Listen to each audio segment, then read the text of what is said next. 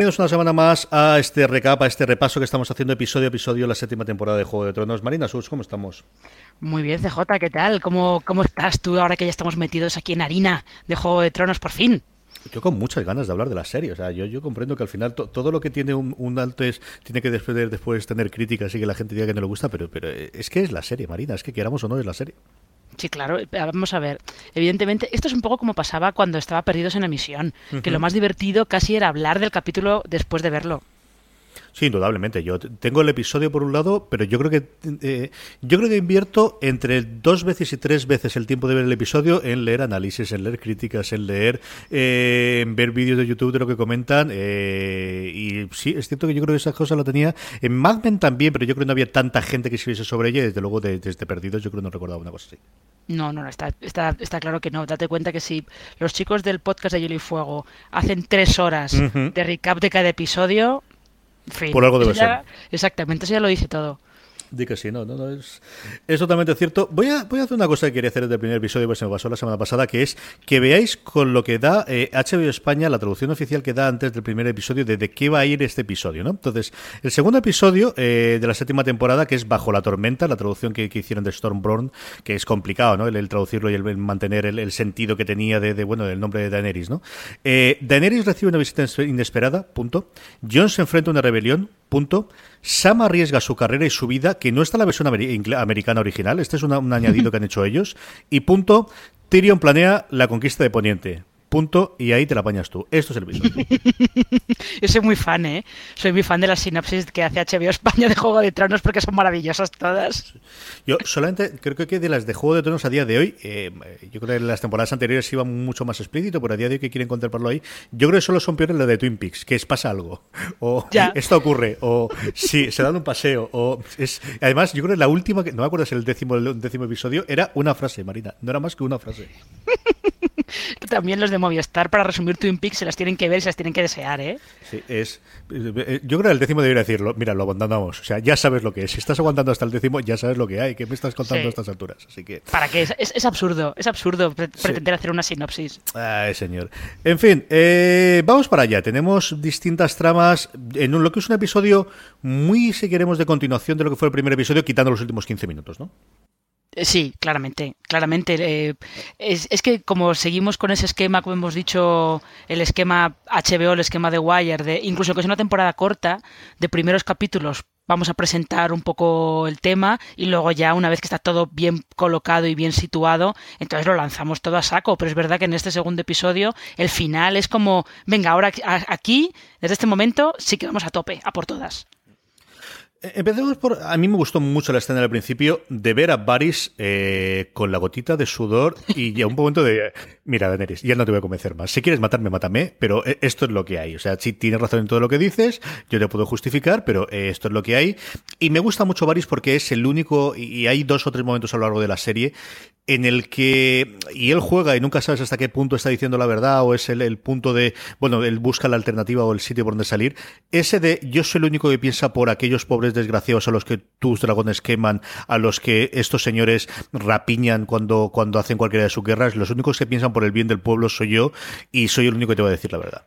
Sí, además eh, tiene, luego Daenerys le dice esa frase que seguro que hay un montón de gente en Reddit haciendo todo tipo de teorías y de especulaciones y tal, esa frase que le dice de en el momento en el que crees que le estoy fallando a mi pueblo, dímelo directamente, no te pongas a conspirar a mis espaldas. O sea que seguro que ya hay gente que está haciendo sus teorías de que Varys le va a cantar las 40 a Daenerys en breve, pero fijo, ¿eh? Seguro. Y Melisandre la visita, que, es cierto que habíamos visto algunas escenas en algunos casos, pero eh, bueno, tiene todo el sentido del mundo sabiendo que además John va a ir ahora para, para abajo, ¿no? Y que se le tiene que convencer de, mira, pues este igual sí que eh, eh, mi Dios algo de poder tiene. volver a ver a Melisandre, que no sé cómo se habrá enterado que estaba aquí Daenerys, pero el caso es que la chica esta siempre tiene el lugar de, de entrar cuando hay un rey por ahí poderoso. Ya, yo creo que, vamos a ver, las llamas las llamas algo le deben decir de vez en cuando, algo le, dicen que es correcto y que es acertado. Entonces, bueno, pues ella, ella va para allá, seguro que ella tiene también sus pajaritos, como dice Varys, pero a mí en este episodio, por ejemplo, lo que me resulta muy curioso es ver cómo Tyrion se va reencontrando con todos estos personajes. No, yo no recuerdo si Tyrion... Eh, alguna vez llegó a encontrarse en persona con Melisandre antes de, antes de tener que salir corriendo para, para esos. Pero me parece muy curioso cómo la vuelta de Tyrion a Poniente lo pone a él en plan en la posición de voy a reencontrarme con toda esta gente y sobre todo la posición de ah, mencionas a este, yo a este tío lo conozco. Me parece bastante curioso eso. Sí, es, constantemente, desde luego, la, escena larga que tenemos, porque al final es un porrón de cosas lo que ocurre en Dragonstone, de mm, hace tiempo que no te veía, este me encontré en este momento, me encontré otro, porque al final e, es, cierto que es quizás el mayor enlace junto con Varys, pero más todavía que Varys, ¿no? Porque al final tienes toda la parte de la visita del norte que hacen al principio de la serie, cuando éramos jóvenes y prometíamos hace ya casi seis años la broma, eh, que Varys no llegó a tener más que con Robert Baratheon cuando llegan al sur, pero nunca llegó a tener tanta relación con todos ellos, desde luego con el Snow cuando se larga para, para el muro. Sí, es que además eh, un poco también el punto de venta, la manera en la que Tyrion consigue convencer a Daenerys eh, de que no se lo cargue cuando llega a Mirin es justo ese, que él conoce Poniente, él sabe cómo funciona la política de Poniente, lo que pasa es que también da la sensación de que la manera que él tiene de hacer las cosas con Cersei no va a funcionar. ¿Qué te parece el plan de Tyrion? De, necesitamos tomarlo de esta forma, King's Landing, porque si no lo único que vamos a hacer es destrozarlo, y pero al mismo tiempo lo que tenemos que hacer es atacar el corazón de los Lannister, que yo algo sé de esto, y que nunca los atacan y que por eso logran ser siempre los más poderosos de Westeros. ¿Qué te ha parecido toda esa idea, Marina? Yo creo que como idea no está mal. Otra cosa es que probablemente, yo no sé si es que ellos no saben que Euron Greyjoy eh, se ha unido a Cersei Lannister, que evidentemente no lo saben. Entonces ellos es un plan, es un plan probablemente hecho con información, eh, información defectuosa, como quien dice, con información incompleta. Ellos lo hacen suponiendo que Cersei no tiene tantos apoyos, con lo cual lo que van a hacer es intentar estrangularla eh, y ver hasta dónde puede resistir. Yo creo que lo, que confía Tyrion es que haya un poco una revuelta popular contra ella y, como que caiga por su propio peso, ¿no? En plan de la debilitas él por los dos lados y cae por su propio peso. El problema es que ellos no saben que está por ahí Euron Greyjoy haciendo su mejor imitación de ser Francis Drake y pirateando de la manera más bruta que, se le ocurre. Yo creo que es un gran plan de, lo que dices, de, ganar no porque ganar la guerra, sino por, por abandono del, del contrario, por, por eh, pero no tiene todo el tiempo del mundo. A mí me encantó la escena al final de, pues porque le de Olena siempre es un placer ver a esta buena mujer, pero sobre todo cuando le dice de, yo he conocido mucha gente tan inteligente como esta y tiene toda razón, ya ta, ta, ta, ta, tal, pero lo que tienes que ser es un dragón porque tú lo que eres es un dragón y no una oveja. Y esa me pareció la definición, sobre todo cuando ves lo que ocurre al final del episodio. ¿no? Sí, es que yo también creo que es un poco, me creo que esto ya lo he debido comentar en, en la crítica de, del capítulo en fuera de series.com, pero es que la sensación de que la guerra está entre Cersei y Daenerys es también como una guerra un poco de ¿no? En plan de Cersei está, va a por todas, no se, vamos, no se corta nada, y Daenerys como que está todavía, está, todavía un poco eh, constreñida porque tiene miedo de convertirse en su padre, mientras que Cersei ya es directamente a Eris II, o sea que me parece una cosa bastante, bastante interesante, la verdad. Vamos con Cersei, como comentabas tú, vamos directamente con King's Landing. Yo creo que ahí tenemos dos cosas. Una, que a mí me gustó mucho, porque es cierto que es una cosa que cuando analizábamos la, semana pasada o cuando comentábamos de qué apoyo le queda a Cersei, hay una cosa que a mí se me pasó y es, siempre pensamos en las grandes casas y evidentemente los grandes ejércitos están ahí, los grandes nombres están ahí, pero todos al final estas tienen parte del poder porque le viene por las pequeñas casas. Y al final el rey del norte no es porque le apoyase la casa Stark en su momento a Rob, sino por todo el apoyo de las, de las menores con sus tradiciones, como vimos posteriormente. Y este juego de eh, vale, vale que los Tyrells se han levantado, pero hay algunos, incluido el padre de Sam, que oye, que tiene un ejército bastante interesante, que ahora que, que, que los Tyrells se han largado de aquí y se han ido con el extranjero, que es la otra gran paza que, que juega Cersei, ¿no? De, de, lo que vienen son los salvajes a, a atacarnos, pues podéis unir debajo de la reina, que al final sí, vosotros tenéis alianza a una determinada casa, pero por encima de ellos está la reina. Y luego ese doble juego de nuevamente, ¿no? De ver eh, quién nos puede traer Kyburd, que al final es el Q de, de Cersei, de darme una herramienta nueva como sea. Y esa escena es maravillosa. O sea, yo el, eh, primero ver el, el esqueleto, mejor dicho, el cráneo del dragón y el esta ballesta monstruosa de vamos a ver si de esta forma matamos dragones, que veremos si, funciona o no, pero al menos esa escena me gustó mucho también. Es, es una ballesta un poquito de... Eh, ¿Cuál de las tres películas del Hobbit es? Eh, es la tercera, creo que sí, la tercera película del Hobbit es también la manera en la que se cargan a, a Smaug. No es una ballesta, sino que es lanzando la flecha de la estatua esa gigantesca, es como si lo consiguen cargar. Yo, fíjate, yo pensaba, creo que la semana pasada dijimos que cuando Euron se marcha y le dice a Cersei, te voy a llevar un regalo, yo pensaba que el regalo, creo que esto lo podemos contar ahora porque me da la sensación de que no va a salir ya en la serie. Eh, el regalo yo pensaba que iba a ser una cosa que aparece en los libros que se llama el cuerno dragón que es en teoría un cuerno que Euron encuentra en las ruinas de Valiria y que quien lo toque le permite controlar a los dragones. Es leyenda, no se supone si el cuerno funciona o no funciona, ¿eh? pero visto después cómo se desarrolla el capítulo, da la sensación de que el regalo de Euron no va a ser ese. Pero no es verdad que hacerse lo que le queda es eso, irse a por las casas pequeñas para ver si hacen un poco pues como hicieron los Karstark y los Umber con los Bolton, lo que pasa es que, claro, el padre de Sam eh, también tiene sus dudas, me parece. ¿eh? No está eh, la cosa esta xenófoba de que vienen los bárbaros, que vienen los bárbaros, tampoco termina de convencerle mucho. Hmm. Yo creo que, en cuanto a los regalos de Euron, hay todas las críticas de la gente que ha leído los libros, como es tu caso, y tiraban por la parte del cuerno, y la gente de los que no habíamos leído los libros siempre pensábamos que era más una, a alguien, ¿no? De que le iban a, conseguir a alguien. Yo pensaba en Tyrion, o sea, yo que realmente estaba pensando de el regalo es traerte a tu hermano que al final se mató a tu hijo y el que, bueno, te dejó todos los problemas, y iban más por, por ese lado. Eh, hablamos del padre de Sam, eh, vamos con Sam y con, con, lo que ocurre en la ciudadela. Eh, este hombre vale para un roto y un ¿eh? O sea, lo mismo te, te investiga dónde está el, el vidragón que, te, que se convierte en médico de Joran Mormont. ¿Y qué quieres que te diga? A mí me encantó la escena entre ellos dos, ¿no? Ese momento de reconocimiento que además estás esperando desde el principio que los ves juntos en la habitación de Sam tiene que saber que es Jorah, o sea, necesita saber que es el hijo de, de, Joel, sí o sí, y efectivamente se produce y esa cura final de, bueno, vamos a sacar un poquito de push porque esto solamente se cura así, que lo vamos a hacer. Ya, si no, además, eso por lo menos lo que permite es una transición de escenas que me pareció muy divertida, esa transición de eh, Sam metiendo ahí el, el bisturí o el cuchillo lo que sea, para quitar la capa de Soria Gris de Llora y luego la siguiente escena es eh, unos tíos comiéndose una empanada, ¿no? Que me pareció muy divertido. me pareció muy divertido, muy malsano, pero muy divertido. Pero no, si Sam, la verdad es que, claro, Sam está haciendo lo que él pensaba que iba a hacer en Antigua. Pues que claro, llega Antigua pensando que, bueno, que va a aprender mogollón de cosas y tal, y resulta que está de sirviente de sirviente y de chico para todo, para hacer todas las cosas más asquerosas. Pero yo tengo mucha curiosidad por ver qué papel va a jugar Jorah Mormont en todo esto, porque de momento está ahí como un poco está separado de Daenerys, no sabemos si está en Antigua, va Antigua no solo porque está enfermo, sino porque está buscando algo para Daenerys, no sé, me intriga mucho lo que lo que Jorah Mormont puede hacer a partir de ahora. Los tenemos bastante lejos. Es cierto que va un ejército de Inmaculados relativamente cerca de, de, la ciudad vieja, que yo creo que se pueden, si aquello lo conquistan y ganan los Lannister, eh, pueden sumarse a ellos. Pero es cierto que son quizás el grupo de personajes que tenemos más al margen y más separado de todos. Y Sam, igual que ha descubierto dónde está el Vidragón, yo creo que en algún momento no tiene que volver al lado de John para, para aconsejarlo. O sea, al final mm. es el, el, el, hermano de, de, de, John, eh, aparte de que lo pueda ser Sansa, ¿no? Y también yo creo que es, desde luego, eh, Sam. Vamos con el norte y luego vamos con Arias, si te parece, eh, Marina. El norte. Vamos a juntarnos en salones muy grandes a discutir todos. Y en este sí, por primera vez a John se le pone a todo el mundo en contra. ¿eh?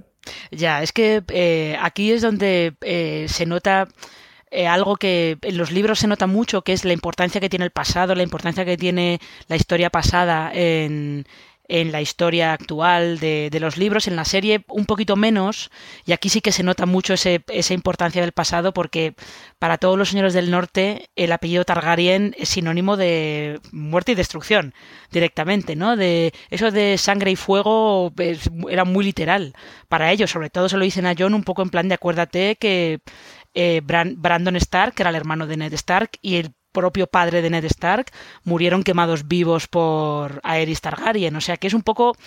Ahí está como el peso del pasado que, que, les impide les impide avanzar y les impide entrar como en una nueva una nueva era no no sé es, es yo entiendo perfectamente que haya un montón de nobles que no quieren saber nada de una Targaryen porque en fin todavía tienen muy fresco el recuerdo de, de Aerys II pero luego claro luego por otro lado tienes a John que lo que quiere es, él sigue en su sigue en su cruzada de que buscar aliados, hay que aquí tenemos que estar viendo la, bigger picture que dirían los americanos y no puede y tenemos que dejar de lado todas estas rencillas y todas estas todos estos miedos que estamos arrastrando de antes. Es que yo creo que la situación, y lo comentabas tú eh, precisamente ahora, es esa gente, como varios lugartenientes de las casas menores que se levantan, recuerdan cómo fue vivir bajo los Targaryen, cosa que John no conoce. En cambio, John sí sabe cómo es el ejército del norte, ¿no? Que también lo comentábamos la semana pasada de es que él sí se ha enfrentado a ellos y sabe lo que es, y por mucho que lo cuente, es que nadie lo puede llegar a entender. ¿no? Al final todo el mundo le va a dar de eres un exagero. Y mira que yo creo en general lo acepta todo el mundo, ¿eh? que no, no parece, sea porque sea el rey, sea porque realmente se lo creen, no hay nadie que abiertamente le diga de, venga, John, tampoco será para tanto, ¿no? Que tenemos el muro y, que en el esto, como hacía el otro día el Archimaester en, en, en Old Town, ¿no? De, de, Sam, no te preocupes, el muro ha aguantado y aguantará porque siempre aguanta, porque cuando ha pasado algo, o sea, realmente cuando ha pasado algo, ¿no? Y esa parte a mí me, me llama mucho la atención y luego, bueno, pues lo que suponíamos, ¿no? Que en algún momento dado Sansa sería la heredera de los Stark y que, aunque fuese una forma interina, va a heredar eh, y va a reinar en este, mientras él baja al sur, y yo creo llegará allí para el episodio que viene, que, que es cuando más o menos toca. Y luego lo de lo de Meñique. este empujón de no te pases con mi hermana, esto no acaba nada bien. esta cosa no acaba nada bien. No, pero es que yo creo que no va a acabar nada bien por parte de Sansa. Porque eh, creo que es en el episodio anterior, Brienne le dice a Sansa que hasta cuándo va a estar aguantando ya Meñique que ella dice que bueno, que es que lo necesitan, porque él aportó los caballeros para derrotar a Ramsay Bolton y tal, pero como que Sansa hace también un poco en plan de, no te preocupes que en el momento en el que no me haga falta, este se va de aquí tarifando y no vuelve, ¿eh? Y Sansa está en un plan, está en un plan muy expeditivo, ¿eh? en el momento en el que no quiere saber nada más de Meñique, yo temo, por, temo un poquito por la integridad física de Meñique. Y la otra hermana Sister, si hablábamos de lo duro que está Sansa, lo de Aria, que pa' qué, ¿no? Y mira que se encuentra con Hot Pie y le, da la alegría y vuelve a ser niña por un momento, pero la cosa se le pasa rápido. ¿eh? Pues sí, pues se le pasa rápido, pero es, pero es curioso justo ese momento en el que, en el que Hot Pie le dice, no, no, si eh, los Bolton ya no están en Invernalia, tu hermano John es el, el rey en el norte y tal. La cara que pone Aria como de, me he pasado años pensando que solamente quedaba yo, que ya no había nadie más en, Invernalia, que, o sea, que no, queda, no había ningún Stark más, que solamente estaba yo, y de repente descubro que, que sí que hay gente de mi familia que todavía está viva, que están en Invernalia, que a lo mejor merece la pena merece la pena regresar y a lo mejor merece la pena de verdad volver a ser Arya Stark y no estar toda la vida siendo una asesina despiadada. ¿Y ese encuentro con Nimeria, Marina, qué te pareció? Hombre, es un encuentro que los lectores de los libros llevamos esperando bastante, porque en los libros es cierto que Arya sueña con Nimeria. Eh, sueña con Nimeria, no se, por lo menos en los publicados hasta ahora, no se reencuentra con la loba, pero sueña con ella. Y sueña que, es Nimeria, que está corriendo por el bosque y tal. Y es, el encuentro es, es muy curioso porque es un encuentro como de nos reconocemos, pero ya no somos las mismas personas, claro, y no tiene ningún sentido que, que sigamos juntas. Nimeria es un poco como el ancla al pasado de, de Aria y Aria ese pasado ya lo ha dejado, lo dejó atrás hace bastante tiempo. Sí, yo esa es la interpretación. Luego he leído un montón de cosas acerca de, qué podría ser con las tres palabras que le dice Aria y si eso quiere decir que ella ya descarta ir para el norte o ir para el sur, que yo creo que sigue yendo para, para Winterfell, pero lo sabremos en el próximo episodio. Pero a mí ese momento de, reconocimiento por parte de las dos de nosotros fuimos lo que fuimos, pero a día de hoy yo me he convertido en lo que me he convertido por parte de Aria y la otra en la, líder de la manada de lobos con, con el poder que tiene y, bueno, pues bien, nos hemos visto, pero, pero hasta qué llegó, ¿no? Como, mm. no sé, desde como eco de, muchas relaciones, ¿no? De gente con la que en un momento dado en tu vida tiene mucha importancia por la circunstancia que sea, personales, o por trabajo, o por lo que sea, y que te encuentras con él años después y que no sabes qué decirte, ¿no? De, sí, me, ha alegrado el poder verte, pero, pero no nos vayamos a tomar un café porque no sabría que hablar contigo más de 15 minutos, ¿no? Mm, sí, exactamente. Yo, yo también lo he visto un poco así. Es un poco, eh, pues eso, Nimeria como, como hot pie, como pastel caliente. Ellos son un poco el, el recordatorio a lo que era Aria en la primera temporada, pero esa Aria esa área hace mucho que ya no está ahí. Vamos con la pirotecnia, Marina. ¿Qué te ha parecido toda la batalla naval Yo creo que está bien. He leído gente quejándose de que, si la labor de montaje dejaba mucho que desear y tal. Digo, no, es una batalla, una batalla naval muy confusa, porque las batallas navales, sobre todo en este plan, debe ser todo bastante confuso. Debe ser todo un poco en plan de no sé desde dónde me vienen las flechas, no sé desde dónde me está viniendo la gente, no sé con qué quién estoy luchando realmente. Eh, lo que, y lo que pasa es que lo que hace es pintarte a Euron ahora sí que te ha pintado a Euron como un villano, un rival muy formidable, porque hasta ahora todo lo que se había visto de él eran habladurías simplemente, y la pinta esa que, me lleva, que nos llevaba de, de vacilón y de ser el rock vacilona y tal, pero ahora ya vemos que realmente, que realmente es un rival que hay que tener muy en cuenta, y que la conquista de Daenerys no va a ser fácil, claro. La, la, aquí dos, ¿no? Una es la entrada de Euron en la plancha esta con los, con los colmillos de, de que para que se claven sobre otro barco me pareció maravillosa. O sea, es una cosa que yo no he visto nunca en ninguna película de, de piratas, ni, ni cosa similar, ni ninguna novela que haya leído, que tampoco he leído muchísima cosa de pirata, pero alguna que otra sí que, que hice en mi, en mi adolescencia y en mi niñez. Me ha parecido una idea sencillamente genial y él lo borda, ¿eh? O sea, ya hablamos de él en, la primera, en el primer episodio, igual que acabó la temporada de, bueno, ya veremos a ver por dónde sale este hombre o a ver si se ve mejor que se vuelva a Borgen, pero de verdad que, que es un tío que me ha recordado mucho a, lo que hizo en su momento eh, Pedro Pascal, ¿no? Con, con, la víbora, de, de, de cómo en, en, uno o dos episodios, en una serie que ya está, en este caso, en su séptima temporada, tenga, tenga caché, ¿no? Y le dé ese empaque al personaje que no tiene que ser una tarea fácil para cuando te encuentras, no, ala, tira, tira para la séptima temporada de Juego de Tronos y a ver qué te enseña la gente y que, y te pueda ver, ¿no? Sí, sobre todo además un personaje que es eso, que tiene que ser como el, el nuevo gran villano, por lo menos el nuevo gran villano inmediato. Eh, sí, no, yo creo que eh, Piloas Bike le ha pillado el, el, truco al personaje, además da la sensación de que se lo está pasando hasta demasiado bien sí, sí, interpretándolo, sí, porque esa, esa sonrisa de loco, de psicópata, de bueno, yo voy a, voy a matar y disfruto matando y descuartizando y tal. Es un poco. Puede ser hasta un poquito perturbadora, ¿eh? Lo que pasa es que lo que es un poquito perturbador es lo de Zion, porque Zion está claro que no ha superado todavía toda la tortura psicológica y física a la que lo sometió eh, Ramsay Bolton. Y yo creo que, que, que huye y, y, volveremos a ver alguna ericidad de él o desaparece o ya veremos a ver qué lo que ocurre con él, ¿no? Yo tengo la sospecha de que Zion va a tener... Puede ser este típico personaje que se redime justo en el último momento en plan de me sacrifico por salvar a alguien. Un poco así, ¿no? Pero no sé. Veremos qué, qué, ocurre con todo ello. Es cierto que Daenerys no gana para, para flotas de barco. O sea, ¿cuántas le han hundido a la pobre mujer esta? ¿Ya dos, tres? ¿Llevamos ya? Eh, dos, dos, porque le, le, hundieron una, si no recuerdo mal, cuando estaba en Astapor o algo por el estilo. Uh -huh. O igual yo lo estoy mezclando con los libros, que ahora no recuerdo. Le hundieron una sin ni siquiera zarpar del puerto y ahora le han hundido, le han hundido esta. Lo que pasa es que, claro, Daenerys tiene todavía ese as en la manga de, de los Inmaculados en Roca Casterly y que aún no ha dejado sueltos a los dragones, que es otra cosa. Sí, lo, yo, lo, lo, que me empieza a preocupar seriamente es los Dothrakis dentro de una roca. Mmm, yo creo que al final tiene que acabar un poquito mmm, cansadito de tener que estar ahí dentro. Y, y probablemente este, de... se, estén, se estén mermando la población ellos solos, ¿eh? porque uh -huh. los, los Dothrakis cuando se aburren se dedican a matar gente. Claro, es que te aburres, ¿qué va a hacer? Pues, pues lo que haces cada uno en tu época, nosotros vemos la televisión y ellos se matan entre ellos. Es que sí. no hay mucha más, mucha más alternativa, ¿no? Pero, pero fuera de coña, es decir, ese gran problema siempre de las conquistas, ¿no? Y, y él siempre lo contaban de, de, de cuando vamos a, sea Alejandro Magno hipotéticamente o en cualquiera de las novelas, y la propia de Neri lo ha sufrido en sus carnes de nunca ha tenido problemas cuando ha conquistado, ha tenido problemas cuando se ha estabilizado. Y aquí no es después de una conquista, pero la cosa ha bajado bastante del ritmo, al menos estos dos primeros episodios. A ver qué ocurre, en el tercero la semana que viene. Eh, Marina, ¿alguna cosa más que nos quede de este episodio que se me haya pasado? Eh, estoy intentando hacer memoria, pero yo creo que no. Creo que hemos tocado, hemos tocado todos los puntos principales. Pues el tercer episodio de la semana que viene se llama La justicia de la reina. Hasta llegaremos. La descripción es eh, francamente pequeña la que tenemos de, de HBO América. Eh, la hacemos, o la podréis ver. Gracias, Mariana, una semana más por hablar un ratito conmigo de Juego de Tronos. Eh, gracias a ti, gracias a todos los que nos escucháis, por supuesto.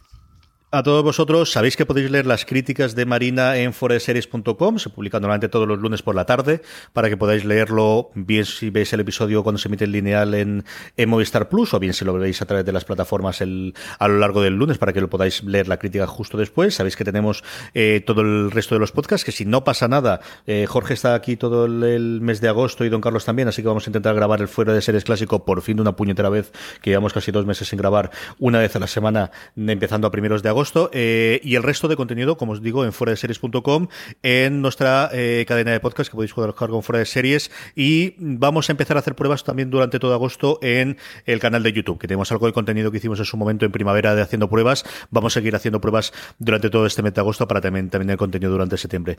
Marina, un beso muy fuerte eh, y a todos vosotros. Nos vemos la semana que viene, nos oímos, mejor dicho, la semana que viene. Recordad, tened muchísimo cuidado y fuera.